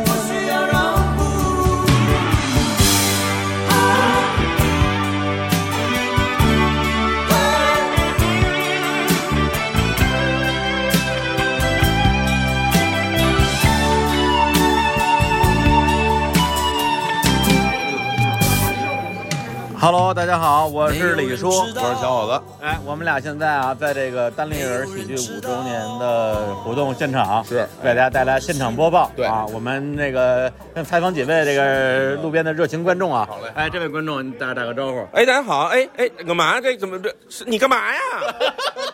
你谁？蹲脚，你谁呢？你干嘛呀？你不是你干嘛呀拿手机对着我干嘛呀？不让你说话了。领了领哎，这个观众说两句。呃，你们有纪念品吗？哎呦，一个正经人没有啊！哎这这个挺喜庆的。哎，等等会儿我看看还有没有别的热情观众。来来来，这这儿热情观众，这个热情观众跟跟我们日坛公园的这个听众打个招呼。日坛公园的朋友们，大家好，我是单立人喜剧的一个演员，啊哪个演员？正式重来录啊，重新开始，没有机会了啊！最后来一次。日坛公园的听众朋友们，大家好，我是郝宇是，我是李叔和我是李叔和小伙子以及咱们日坛公园的好朋友，我我是我是我是这个咱们这节目的热心听众啊。刚刚才还刚我们跟大内密谈呢，好意思说？耶我刚才那个确实是心有所想，不 是说秃噜嘴了。希望大家继续关注我们的闲闲鱼聊天会。还有来来来，吕总老师说两句。我我说什么？哎，随便说点什么，跟我们那个日坛听众打招呼。呃，日坛听众大家好，我是闲聊制作人吕东，然后祝大家新的一年能够每天开心。哎，没了，这就没了，没了，我没啥说叫扫二维码关注他们公号了，是吧？除了开心什么都没了。好嘞！来来来来来，六兽老师来说两句。哎，各位日坛的听众，大家好，我是六兽。我现在嘴里有很多东西，我现在很怕把屏幕喷脏了。祝你们新年快乐，好不好？好好好，来来来。哎，这儿还有一个热热热热情观众啊，那你说两句。呃，现在已经是单立人的第十个五年了。第一个五年，当时我就来了啊、那个时候李叔和小伙子也都还健在。什么玩意儿啊？我希望单立人儿的第二个五十年也和今年啊第一个五十年一样好，我也好去告诉李叔和小伙子这个好消息，好吧？啊，我的妈，真是胡言乱语，说死了胡言乱语了。对，不是你说不说？你你不是你不我说就不让你说我不是说过了吗你刚才打个说两句正经的。哦哦，大家好，我是日坛奇妙物语的李淼。嗯、希望大家今天晚上度过一个美好夜晚。嗯嗯、那个明年恭喜发财，财源广进，还不够正经吗？行行行行行行，哎，大家好，我舒一，呃，我在这儿已经 非常感慨，五周年，我们都五周年了，嗯嗯，嗯就是以言表的话，大家可能看不见我的表情，就现在我没什么表情。别说了，有纪念品，有纪念品啊！来来来来来来，这最后哎这这请请到这位这位这位路人跟我们说两句。哎，大家好，我是一位重要的人物，我是一位当红的人士，我叫 我叫石老板。然后呢，总有一些这个小节目呀，让我录一个什么感谢呀、祝福啊那种话。然后今天也不能免俗，是吧那么就是感谢单立人喜剧五周年生日，我特别的高兴。我也没听过这个组织，反正，但是呢，今天特别高兴，很多的朋友都来了，然后排除万难，在这个情，在这个嗯我也不知道他们谁身上带着什么毒啊，还是什么玩意儿啊，还是没毒还是毒啊，这不知道，太脏了，太脏不知道有了，没有，对不对？但是呢，呃，我觉得就是互相成就，我觉得跟日坛公园真是一个互相见证着，嗯，就是你你你又你又迈出一步，我又迈出一步，我们两个就像那个俩人三角那个游戏一样，一步一步往前，一步一步往前 爬，摔的离远摔一个俩人全摔。哎，你你你今年五周年，你有没有什么话想对五年前自己说？五年前自己说，我觉得创业事出悲剧，但它更是出喜剧，因为我们做的就是喜剧。然后啊，然后呃，我我我希望每个。呃，每个创业者都能够有这么一段经历，不管明天公司倒闭无所谓，有这么段经历挺牛逼的。感谢大家，啊牛逼牛逼，好，哦，生日快乐！这十足青年说的不错。没有人知道我的心，我的心。没有人知道，我以为你知道，知道我的心，我的心。我是不是要注定孤独？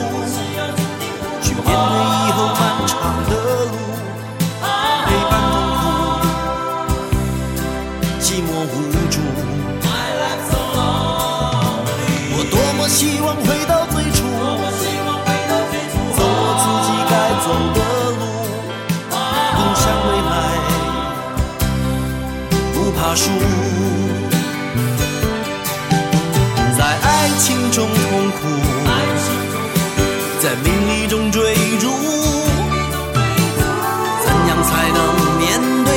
存在内心的冲突？是不是让步？是不是让步？